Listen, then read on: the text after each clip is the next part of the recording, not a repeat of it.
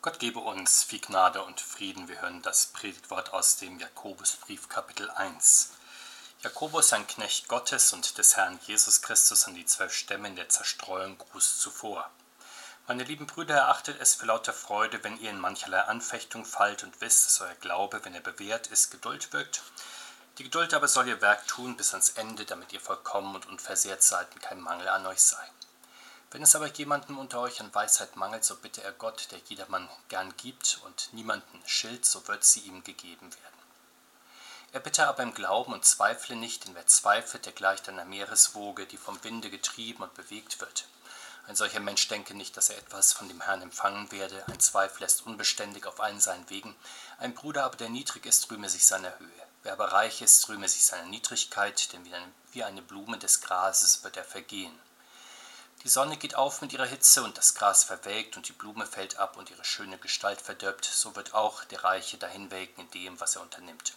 Selig ist der Mann, der die Anfechtung erduldet, denn nachdem er bewährt ist, wird er die Krone des Lebens empfangen, die Gott verheißen hat, denen, die ihn lieb haben. Der Herr segne diese Worte an uns. Amen. In dieser Woche bedenken wir Worte der Heiligen Schrift vom Glauben.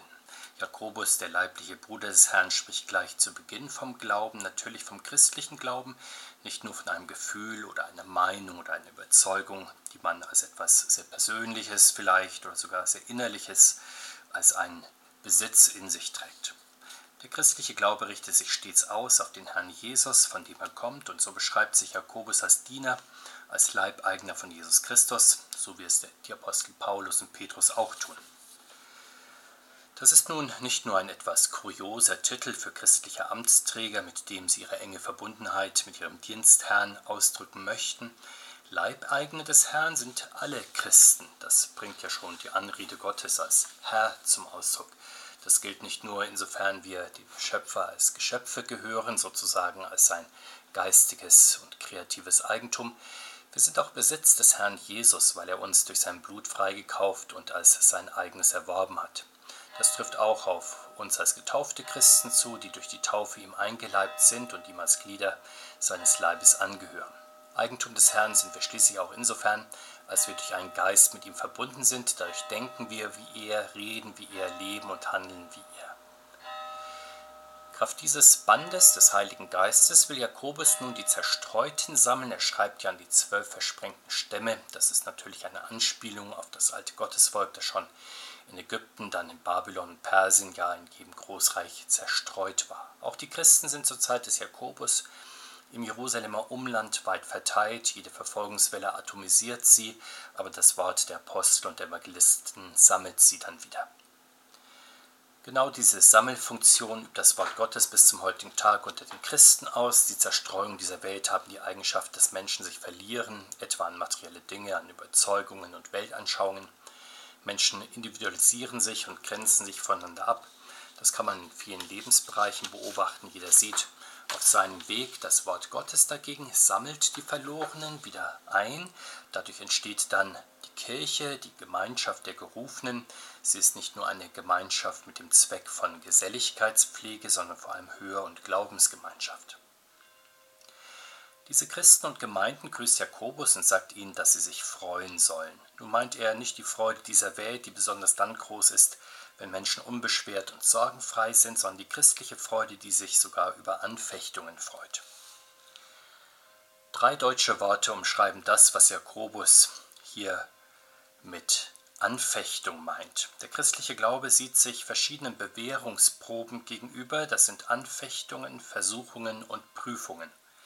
Anfechtungen zunächst sind Angriffe von außen, das können Unfreundlichkeiten, Infragestellungen, Böswilligkeiten, Feindseligkeiten anderer Menschen sein, bis hin zu Beleidigungen und tätlichen Angriffen. Versuchungen sind eher innere Belastungstests, wenn Christen durch den Widersacher, durch andere Menschen, durch materielle Reize, durch ihre körperlichen Bedürfnisse versucht werden, auf Abwege zu geraten.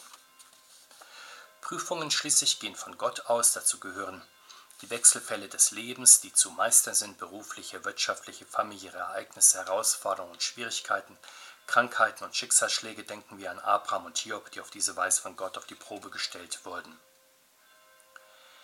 Bekanntlich kann aber auch nicht nur das Leidvolle, sondern auch das große Glück eine Probe sein. Denken wir nur daran, wie Menschen manchmal inmitten des Glücks, das Gott ihnen schenkt, scheitern. Anschauliches Beispiel hierfür sind die Lottogewinner, die mit ihrem Reichtum dann irgendwann nichts anfangen können, oder die Reichen, berühmt und schön, die in so etwas Ähnliches wie Wohlstandsverwahrlosung abgleiten, oder die jungen Erwachsenen nach der Schule, für die ihre Freiheit zur Last wird, oder die Segnung der Technik, die durch Missbrauch zum Fluch werden. Hierher gehören aber auch Ereignisse in der Geschichte der Kirche sowie der Welt insgesamt. Auch hierdurch wird unser Glaube von Gott geprüft, etwa durch Kriege, Naturkatastrophen, aber auch durch verschiedene Großereignisse in unserer Welt insgesamt. Sicher gilt hier, Gott stellt nicht über die eigene Kraft auf die Probe, deshalb beten wir ja im Vater unser, führe uns nicht in Versuchung, nicht in der Meinung, Gott solle uns gänzlich in Watte packen und alle Proben von uns nehmen, das wird in diesem Leben nicht passieren, aber wir beten so, damit Gott uns nicht über unsere Kraft hinaus versucht. Fragen wir, warum Gott diese Fülle an Proben im Leben auferlegt. Es geht darum, wie Jakobus sagt, dass dadurch unser Glaube bewährt wird. Das heißt, Gott bringt uns auf diese Weise dazu, dass wir unseren Glauben praktisch einsetzen und mit ihm umgehen.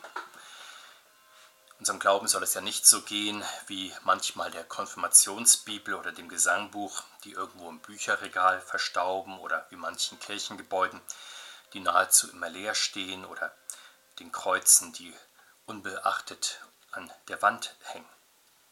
Sondern der Glaube soll ein kräftiges, geschäftiges, lebendiges Ding sein, wie Martin Luther einmal sagt. Deshalb bringt uns Gott dazu, dass wir ihn immerfort einsetzen, entweder unter Anleitung des Wortes Gottes zum Guten, in diesem Fall bewahren und bewähren wir ihn, ohne Anleitung des Wortes Gottes und unsere Bereitschaft am Glauben festzuhalten, stockt dagegen unser Glaubenslauf. Er läuft nicht rund, es ist dann wie bei einer stotternden Maschine oder einer flackernden Leuchte wo es immer wieder kleinere oder größere Aussetzer gibt, etwa durch Zweifel oder Irrtümer oder Fehlverhalten und ähnliches. Aber Gott sei Dank, wir können und sollen immer wieder zum Glauben zurückkehren und uns neu bewähren. Jakobus sagt, dann wird uns die Geduld des Glaubens geschenkt. Der Glaube bleibt unter dem Wort Gottes, dadurch bekommt er durch den Heiligen Geist die Kraft zu dulden das Auf und Ab des Lebens etwa, aber auch die Länge der Jahre, in denen treuer Dienst gefragt ist und das nicht nur irgendwie, sondern entsteht Geheiligung durch den Heiligen Geist, sodass unser Glaubensmensch, wie Jakobus sagt, vollkommen und unversehrt ist und keinen Mangel hat. Sicher, diese Heiligung ist ein alleiniges Gnadengeschenk Gottes. Er schenkt Glauben, Bewährung, Geduld und Vollkommenheit und wir sagen Ja dazu. So kommt es, dass wir mit dem Apostel Paulus im Rückblick auf unser Leben feststellen können, dass wir einen guten Kampf des Glaubens gekämpft und am Glauben festgehalten haben. Nicht eigentlich wir, sondern Gott, der an und in uns gewirkt hat. Nach diesen Gedanken zum Glauben mahnt Jakobus zum Gebet des Glaubens. Fehlt es jemand an Glaubenserkenntnis und Alltagsweisheit, der bitte Gott, sagt Jakobus, weil Gott solche Bitten nicht abweist, sondern gerne hört und gerne gibt. Das Gebet ist bekanntlich redender Glaube, es spricht mit der Quelle und mit dem Inhalt unseres Glaubens, also mit dem dreieinigen Gott. Ein stummer Glaube wäre ein Widerspruch in sich, das wäre dann eine vage Gewissheit und eine wackelige Meinung, die sich nicht nach außen traut, die nicht wagt, das Licht der Welt zu erblicken und den Praxistest zu machen. Der christliche Glaube jedoch drängt sogleich nach draußen im Bekennen, im Bitten, im Danken, im Singen. Allerdings dort trifft er dann sogleich auf den Zweifel. Der Zweifel mischt sich in jedes Gebet hinein. Jakobus mahnt zu glaubensfestem Gebet und warnt vor Bitte, die der Zweifel, der Zweifel wackelig gemacht hat. Interessant ist, dass der Zweifel hier im Zusammenhang des Gebetes angesprochen wird. Sehr verbreitet ist ja die Meinung, dass der Zweifel das Gegenteil von Glaube sei. Jemand sagt über einen Glaubensartikel oder über den christlichen Glauben zum Beispiel, dass er da seine Zweifel habe, dass er das nicht glauben könne. Doch in diesem Fall ist er ja nicht eigentlich ein Zweifler, sondern eher ein Ungläubiger, er glaubt ja gar nicht. Der Zweifel also gehört mehr in den Bereich des Glaubens hinein, er ist der wackelige Glaube, der Glaube, der nicht auf den Herrn schaut, sondern auf sich selbst oder andere Menschen und dabei zwiespältig und unsicher wird, so wie Petrus, der im Blick auf den Herrn und sein Wort auf den Wellen gehen kann, aber als er auf seine Füße und auf das Wasser schaut, da zweifelt er, wird unsicher und sinkt. Jakobus sagt, dass ein Zweifel wie eine Meereswoge ist, die vom Wind hin und her getrieben, über und untergespült wird. Wir könnten auch sagen, ein Zweifel ist wie ein Blatt im Wind, ein Faden im Sturm. Die feste Verbindung zum Herrn ist abgerissen und so treibt es den Zweifler hin und her. Der Zweifler ist also der Mensch, dessen Verbindung zum Herrn Jesus abgebrochen ist. Wir kennen das von uns selbst und anderen, solange wir das Wort Gottes hören. In der Lesung und in einer schriftgemäßen Predigt leuchtet uns alles ein. Aber sobald das Wort weg ist und wir anfangen sollen, unseren Glauben selbst Ausdruck im Bekenntnis, im Gebet, im Glaubenstun zu geben, da werden wir immer wieder unsicher. Um diese Unsicherheit zu verstecken, pochen nicht wenige Menschen dann darauf, dass Glaube doch Privatsache sei, das ist natürlich insofern richtig, dass nicht andere Menschen oder Institutionen Herr über unseren Glauben sein dürfen. Es ist aber falsch, wenn es meint, dass der Glaube den Bereich des eigenen Herzens nicht verlassen soll und braucht. In diesem Fall haben wir einen zweifelnden Glauben vor uns, wenn jemand zwar Kirchgänger ist und das Wort Gottes auch im Glauben annimmt, aber sich selbst nie zu Glaubensthemen äußert, dann bleibt man Glaubenszuschauer und ist nicht selbst Glaubender oder man ist am Sonntag Glaubender und im Alltag bleibt der Glaube im Zweifel stecken. Jakobus sagt, dass zweifelndes Gebet nicht zum erbetenen Ziel gelangt. Das ist auch kein Wunder. Es ist wie jemand, der mit einem Anliegen ein Gespräch beginnt, aber dann, bevor der Punkt kommt, überzeugt, die Bitte vorzutragen, dann einen Rückzieher macht und das Gespräch beendet. Das ist ein sprunghaftes, uneigentliches Gebet. Ein Zweifler ist im Beten und im Handeln unsicher, unbeständig und ziellos, während der Glaubende bewährt ist und in Geduld beständig gute Frucht bringt.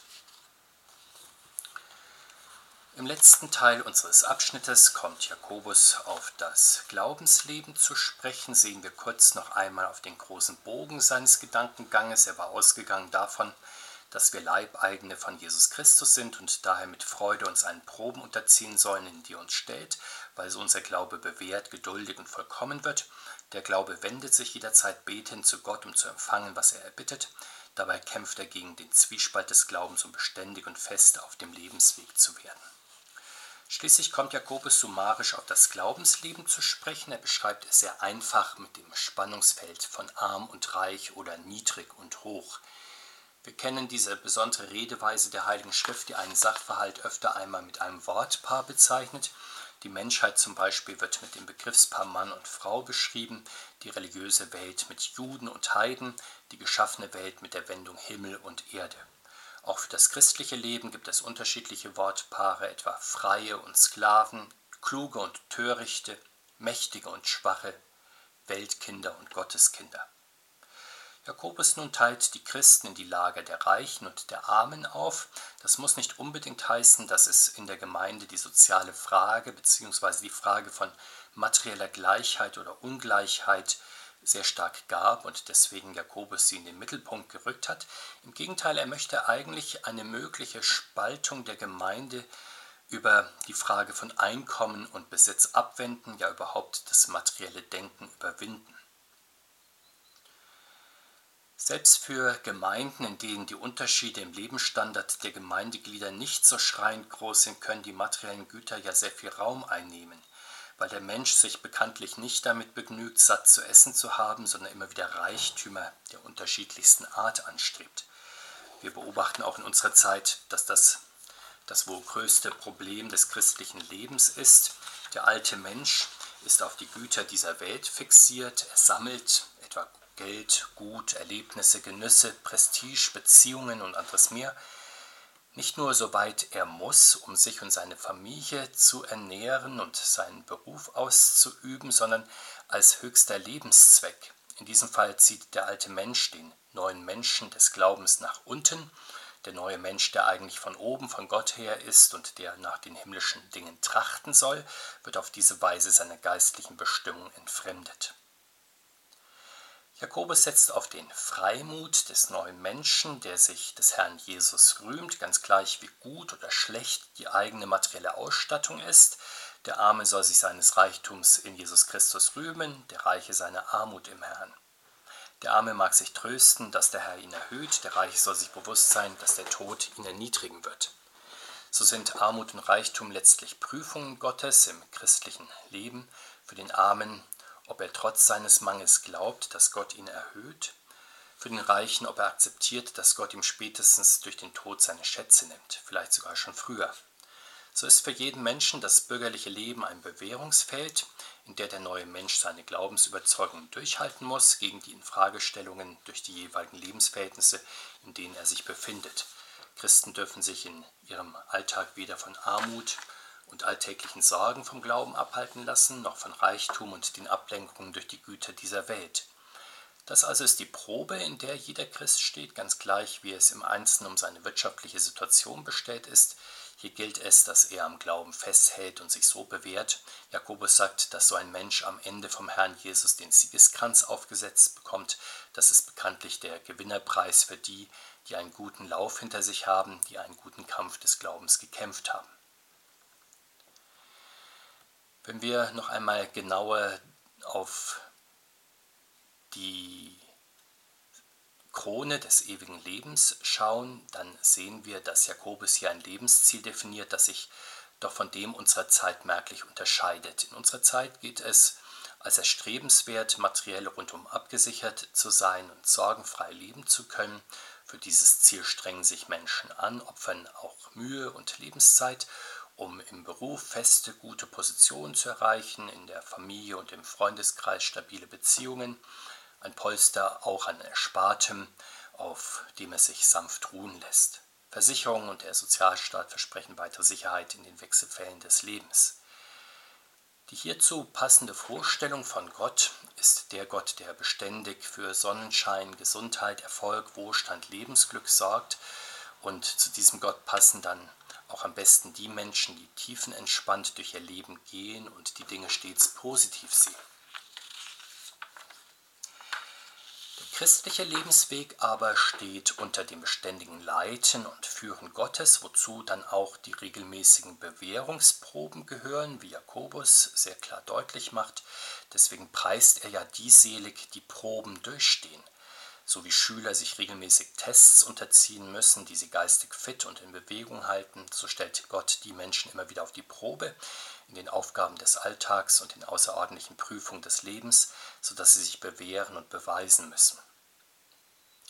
Hier neigen natürlich Menschen dann dazu, dem Unangenehmen auszuweichen, vor allem natürlich dem, was wirklich Leid und Schmerz verursacht. Christen jedoch halten, wenn es sich dann einstellt, im Glauben stand und bewähren sich unter dem jeweiligen Druck, und das nicht durch meditative oder psychologische Techniken oder persönliche Willensstärke oder aufgrund der Liebe zum Erfolg, sondern indem sie sich an Jesus Christus orientieren, dem sie in allen Wechselfällen des Lebens ganz und gar angehören und den sie lieben. Dieses Ausharren im Glauben wird dann vom Herrn mit der Krone des ewigen Lebens belohnt werden. Das ist das große Ziel unseres christlichen Weges, nicht also ein sorgenfreies Leben unter allen Umständen oder der wohlverdiente Ruhestand, sondern die Siegeskrone derer, die mit dem Herrn gelebt und überwunden haben. Wir beten, Gott Vater, Sohn und Heiliger Geist, wir danken dir für die Fülle deiner Gnade, mit der du uns Menschen beschenkst. Danke, dass du durch dein Wort unseren Glauben wächst und ihn deine Wunder sehen begreifen lässt. Dafür danken wir dir und bitten dich, schenke uns jeden Tag diesen Glauben, so bitten wir in Jesu Namen. Amen.